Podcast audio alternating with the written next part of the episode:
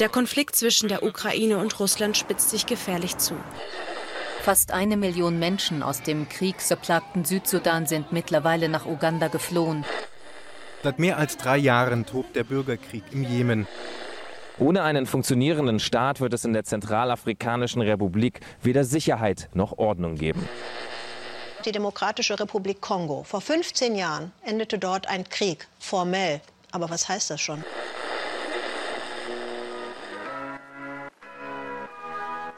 Kulturmittler. Der IFA-Podcast zu Außenkulturpolitik.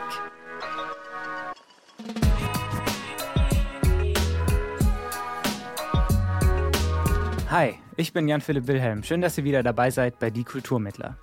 Was ihr da eben gehört habt, war ein kleiner Zusammenschnitt von Nachrichten aus den vergangenen Wochen und Monaten.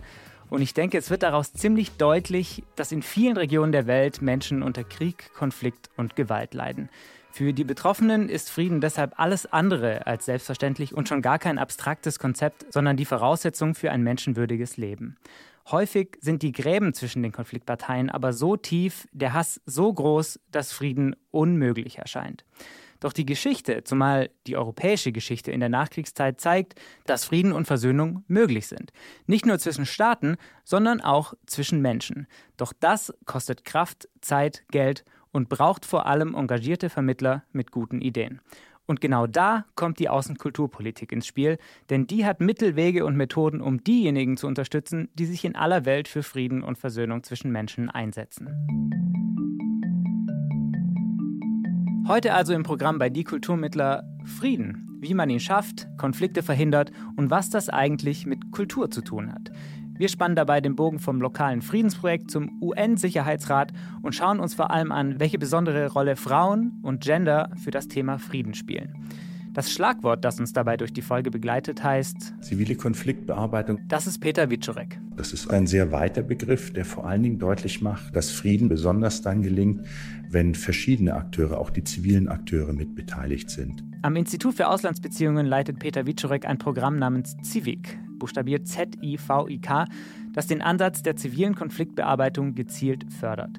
Bevor wir uns das aber genauer anschauen, müssen wir erstmal fragen, warum eigentlich zivile Konfliktbearbeitung? Sind für den Frieden nicht eigentlich Diplomaten und Minister zuständig? Und überhaupt, was heißt das eigentlich? Frieden. Es gibt einen klassischen Friedensbegriff oder einen äh, traditionellen, das heißt ein negativer Friedensbegriff, in Anführungsstrichen, das ist die Abwesenheit von Waffengewalt. Das ist Nikola Popovic. Und um eine Abwesenheit von Waffengewalt zu schaffen, ähm, müssen die Konfliktparteien miteinander ein Friedensabkommen schaffen und sagen, wir werden uns nicht mehr beschießen.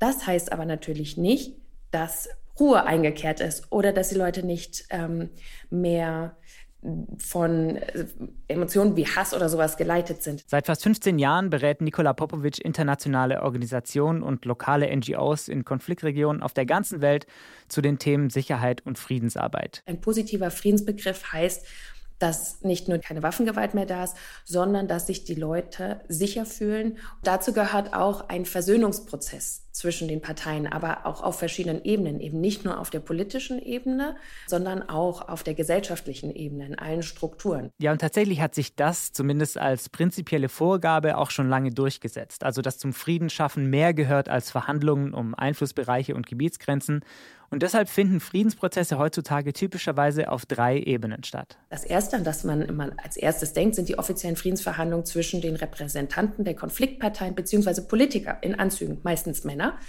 die um einen Tisch sitzen und ein Dokument unterzeichnen. Das wäre sogenannte Track One Friedensverhandlungen. Die Track 2 Friedensverhandlungen finden auf einer anderen Ebene statt. Das ist zwischen den Organisationen, könnte beispielsweise zwischen Kirchen sein, aber auch zwischen Menschenrechtsgruppen oder Interessenvertretern die laufen auf parallel und oft ein bisschen abseits der Kameras. Und es gibt Track 3 und die sind dann richtig zwischen den sogenannten Grassroots, den, den kleinen Organisationen, den Gemeinden, ähm, die dort stattfinden. Und all diese verschiedenen Levels der Verhandlung, der Versöhnung, des Aufeinanderzugehens sind wahnsinnig wichtig. Leider muss man aber sagen, gelingt es nicht immer, alle drei Ebenen effektiv einzubinden. Nehmen wir das Beispiel der Demokratischen Republik Kongo. Formell gibt es dort eigentlich seit 2002 ein Friedensabkommen zwischen den wichtigsten Kriegsparteien des sogenannten Kongo-Kriegs. Doch bis heute ist Gewalt für viele Kongolesen Alltag. Was fehlt, sind Sicherheit, Aussöhnung, wirtschaftliche und soziale Perspektiven. Denn an den Bedingungen, die die Gewalt ermöglicht haben, hat das Friedensabkommen alleine nichts geändert. Um herauszufinden, wie man Frieden schafft, muss man sich angucken, warum Konflikte entstehen. Also was sind sogenannte Konfliktantreiber, Konfliktfaktoren. Ähm, dazu bedarf es eigentlich immer eine kontextspezifische Analyse. Wer sind die Konfliktparteien? um was für Themen geht es, was sind Machtstrukturen, was sind ungleiche Machtstrukturen in einem gewissen Kontext, welche Rolle spielen da Faktoren wie ähm, Religion, wie ethnische Unterschiede, wie soziale Privilegien, soziale Ungleichheiten, aber auch in diesem Zusammenhang auch Geschlechterrollen. Also was für ein Faktor ist das in einem Konflikt? Und um das zu erkennen, muss man verschiedenste Akteure mit einbeziehen.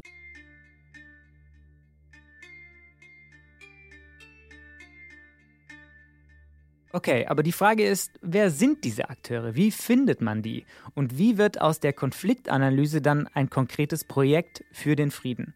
Zurück zu Peter Wiczorek und dem IFA-Programm Civic. Civic ist ein Förderprogramm, das mit Mitteln des Auswärtigen Amtes zivilgesellschaftliche Organisationen weltweit berät und unterstützt und vor allen Dingen auch ihnen die Fördermittel zur Verfügung stellt, damit sie ihre eigenen konfliktsensitiven Projekte planen und durchführen können. Zivilgesellschaftliche Organisationen, konfliktsensitive Projekte, machen wir mal eins nach dem anderen. Zivilgesellschaft ist erstmal, wenn man es weit fasst, alles, was nicht staatlich ist.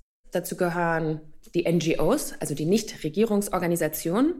Ähm, das sind dann Organisationen, die ein bestimmtes Interesse haben, ähm, zum Beispiel Menschenrechtsschutz, ähm, Interessensvertretung von verschiedenen Gruppen, sei es Minderheiten, aber auch ähm, andere Akteure, Kirchen gehören zur Nichtregierungsorganisation beziehungsweise Zivilgesellschaft. Einige dieser Organisationen kennt wahrscheinlich jeder. Amnesty International zum Beispiel, das Internationale Rote Kreuz oder Ärzte ohne Grenzen. Das sind die großen internationalen NGOs, die sich auf ihren jeweiligen Spezialgebieten in Konfliktregionen engagieren.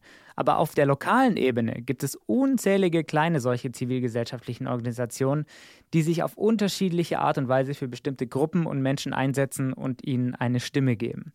Und gerade dort, wo staatliche Strukturen durch Krieg und Konflikt zusammengebrochen sind oder gar nicht erst existieren, spielen diese Art von Organisationen eine tragende Rolle für die Gesellschaft und deshalb auch für die Friedensarbeit. Wir sind sehr daran interessiert, dass wir ähm, diejenigen Akteure unterstützen können, die wirklich vor Ort leben, die von dort stammen, die dort auch den äh, die beste oder die umfangreichste Sichtweise auf die ähm, Konfliktkontexte haben. Gemeint sind damit Männer und Frauen, die zum Beispiel ähm, mit Lehrern arbeiten, mit Schülern arbeiten, die äh, juristischen Beistand geben, ähm, wenn es um äh, Traumabewältigung geht, vielleicht auch mal medizinischen Beistand geben können, die einen besonderen Zugang haben, um jemanden ähm, an den Tisch zu bekommen, wenn es auch mal wirklich um Verhandlungen geht. Das sind aber auch Menschen mit ganz besonderen Ideen, wie man zum Beispiel Versöhnungsarbeit oder Vergangenheitsbewältigung leisten kann. Was das Zivil in zivile Konfliktbearbeitung bedeutet, hätten wir damit geklärt. Und wir haben auch schon mal angerissen, wie so eine Konfliktbearbeitung aussehen kann. Zu konkreten Beispielen kommen wir gleich, aber erstmal noch müssen wir beantworten, was das jetzt eigentlich alles mit Kultur zu tun hat. Das ist eine große Frage, ähm, aber natürlich, wenn man Kultur versteht als Ausdruck von Tradition, Ausdruck von etwas, was vielleicht nicht immer greifbar ist, wie Musik, wie bildende Kunst, wie Theater, da wird ganz viel transportiert und das kann natürlich ähm, ja, kann Emotionen hervorrufen, kann Frieden und aber auch Konflikte schüren. Und ich glaube auch, dass das ein ganz wesentlicher Aspekt ist in der Friedensarbeit. Denn ähm, Kultur erlaubt uns, unsere die Identität oder kollektive Identitäten und Traditionen zum Ausdruck zu bringen, aber sich auch gleichzeitig anzunähern. Ähm, dem kritisch gegenüberzustehen und sich und zu reflektieren. Und deswegen glaube ich, dass Kultur ganz viel Raum bietet, aufeinander zuzugehen. Ja, da ist er also schon wieder der erweiterte Kulturbegriff, über den wir ja schon in der letzten Folge gesprochen hatten. Also Kultur nicht nur im klassischen Sinne als Kunst begriffen, sondern als all das, was uns als Person, aber auch als Mitglied einer Gruppe ausmacht. Und weil das in Konflikten eine wichtige Rolle spielt, muss man sich auch in der Friedensarbeit damit auseinandersetzen. Konflikt hat ja sehr viel damit zu tun mit, wir sind die und die Gruppe und identifizieren uns nach den und den Kriterien und das sind die anderen. Und da entsteht erstmal noch kein Konflikt. Das hat mit Identifizierungsprozessen zu tun. Aber der Konflikt entsteht so langsam, wenn man sagt, wir sind besser als die, die greifen uns an oder die wollen uns etwas wegnehmen. Und auch Peter Wiczorek betont die wichtige Rolle der Kultur in Friedensprozessen. Auswärtige Kultur- und Bildungspolitik ist immer auch ein Instrument der Friedenspolitik. Äh, genau deshalb, weil wir über die besonderen Zugänge, über die besonderen Methoden, über die äh, besonderen Akteure besondere Zugänge erhalten und auch mal Fragestellungen aufbringen oder aufbrechen können, die in einer anderen klassischen Konstellation nicht so einfach zu knacken sind. Zum Beispiel, wenn ein Konflikt zumindest teilweise auch religiöse Ursachen hat. Wenn verschiedene Personen, die Religionsgemeinschaften führen oder dort eine besondere Verantwortung übernehmen, in, im Rahmen eines Dialogprozesses es schaffen, zusammen an einem Tisch zu kommen und sich zu überlegen, an was es denn liegt und wie sie weiter Vorschläge entwickeln, was sie verbessern oder verändern können in der Gesellschaft, dann ist das ein besonderer Beitrag, der genau hier den Frieden in der Gesellschaft fördert, ohne dass es eine klassische diplomatische Aufgabe gewesen wäre. Ja, und wie genau Projekte in der zivilen Konfliktbearbeitung dann konkret aussehen, davon kann Nikola Popovic berichten. Sie hat nämlich für eine Studie zehn Projekte in verschiedenen Konfliktregionen der Welt untersucht, die alle von Civic gefördert wurden. Zum Beispiel in der Ukraine. Beispielsweise wurde äh, in einem Projekt Kunsttherapie als, ähm, als ein Teil der Traumatherapie, aber auch der Reintegration in eine, in eine Gesellschaft, die in einem Friedensprozess ist, ähm, benutzt, dass gerade Frauen, die betroffen waren von schwersten Fällen von Gewalt, einen Weg finden, a, sich auszudrücken, diese ganz, das zu verarbeiten, das Erlebte zu verarbeiten, daraus Kraft zu schöpfen und ähm, auch einen inneren Abschluss zu finden und Versöhnung zu finden und daraufhin wieder ähm, ja in ein einen Beitrag in diesen Friedensprozess hineinzuführen. Ein zweites Beispiel? Ein Projekt, da ging es um Blogs und Schreibarbeit, ähm, dass Frauen ähm, quasi technische Mittel an die Hand gegeben worden sind, die dazu beigetragen haben, dass so eine digitale ähm, Ausdrucksmöglichkeit möglich war, die sich dann Geschichten schreiben konnten in Blogformat. Ähm, und das hat natürlich auch sehr viel dazu beigetragen, dass verschiedene Sachen zum Ausdruck kommen. Ja, das klingt vielleicht erstmal trivial, kann aber eine große Wirkung haben. Solche Beispiele sind, glaube ich, sehr, sehr förderlich, weil es sehr viel Raum gibt, verschiedene Aspekte in einem Versöhnungs- und Friedensprozess anzubieten. Einmal das Erlebte zu verarbeiten, ähm, die Traumen und ähm, das Konfliktpotenzial umzuwandeln in einen, in einen Frieden und in einen positiven und eine zukunftsblickende Einstellung und dann einen Beitrag zu leisten. Und das hat dann auch eine Wirkung, also eine Wirkung beispielsweise mit dem Blog, eine Außenwirkung auf andere Akteure. Und das kann sehr schön funktionieren. Was alle diese Projekte, die Nikola Popovic für ihre Studie untersucht hat, gemein haben, ist, dass sie sich alle gezielt mit dem Thema Gender und Frauen beschäftigen. Und das hat auch einen Grund, denn in der Friedens- und Konfliktforschung wächst seit einigen Jahren die Einsicht, dass Geschlechterrollen eine ganz zentrale Bedeutung in Konfliktdynamiken einnehmen. Was wird von uns in der Rolle als Mann, in der Rolle als Frau, in der Rolle als und so weiter, in einem gewissen Alter, von einem gewissen sozialen Status, gewisse Glaubensangehörigkeit, ethnische Zugehörigkeit erwartet. Und das heißt dann, von einem Mann wird erwartet in diesem Konflikt, er beteiligt sich an den Kämpfen an der Front mit der Waffe beispielsweise. Das ist jetzt sehr stereotypisiert erzählt.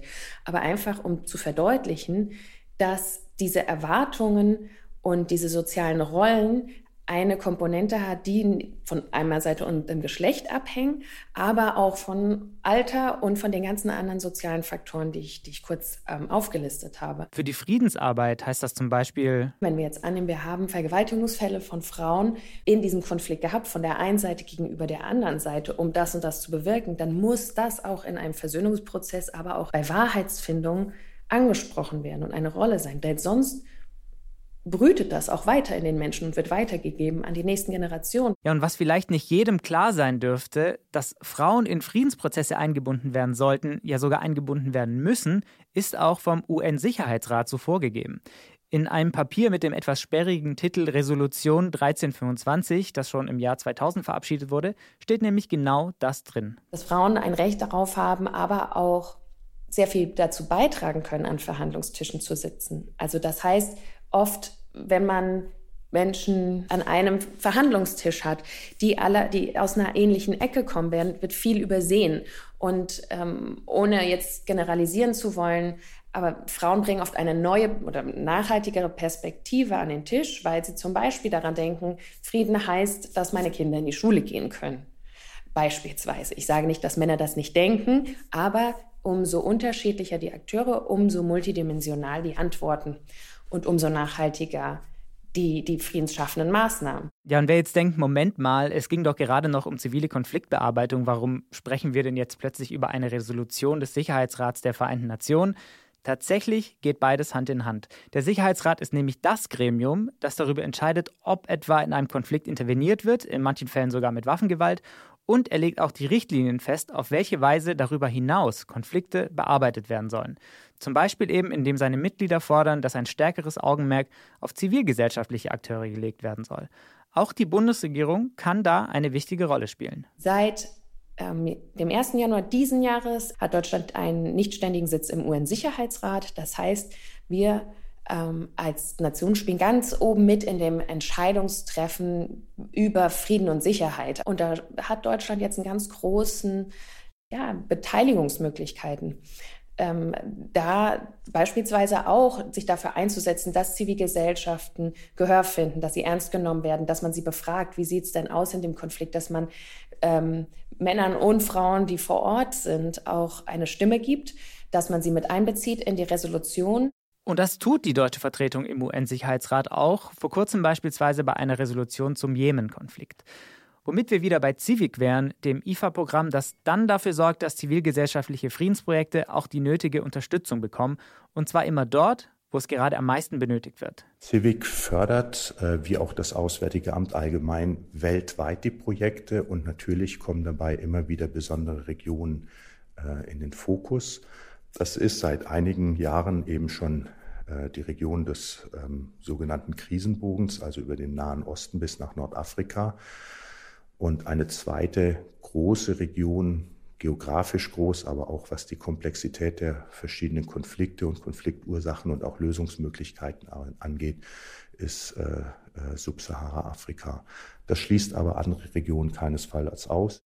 Ja, etwa die Ukraine, wo man bis vor einigen Jahren noch überhaupt nicht daran gedacht hätte, dass Friedensprojekte überhaupt nötig sein könnten. Wir haben zum Beispiel, ähm, als der Konflikt in der Ukraine äh, begonnen hatte, ähm, zunehmend Anfragen bekommen von ukrainischen Nichtregierungsorganisationen, teilweise über die Deutsche Botschaft oder über andere Mittlerorganisationen in der Ukraine. Sie möchten sich engagieren und sie bräuchten dazu ähm, Beratung und auch Finanzierung. Wir haben uns ähm, mit diesen Organisationen an den Tisch gesetzt. Meistens ist es der virtuelle Tisch. Äh, Projektideen mit ihnen beraten, äh, überlegt, welche Finanzierungsmöglichkeiten wir anbieten können. Wir äh, beziehen dann die Meinung der deutschen Auslandsvertretung ein, was die, das Bundesinteresse an einer solchen Förderung betrifft. Und wenn wir das okay haben, dann schließen wir Verträge mit den Organisationen und begleiten sie dann im weiteren Projektverlauf bis hin zur Abwicklung der Projekte, was vor allen Dingen auch die Nachweislegung betrifft. Was Peter Wiczorek hier etwas bürokratisch als Nachweislegung bezeichnet, ist ein Thema, das wir auch schon in unserer ersten Folge angeschnitten hatten.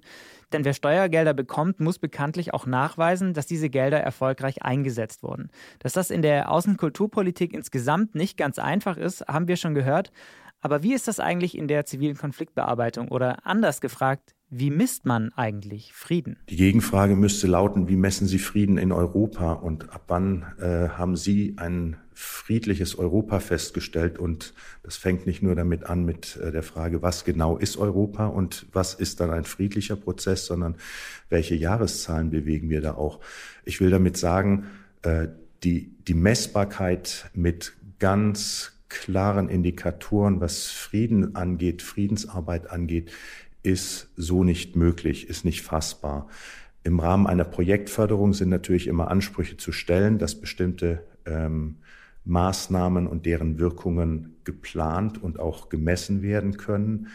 Äh, über einen längeren Zeitraum, über einen größeren äh, oder in einem größeren Umfang müssen wir uns aber davon verabschieden zu glauben, dass wir das alles so einfach messen können.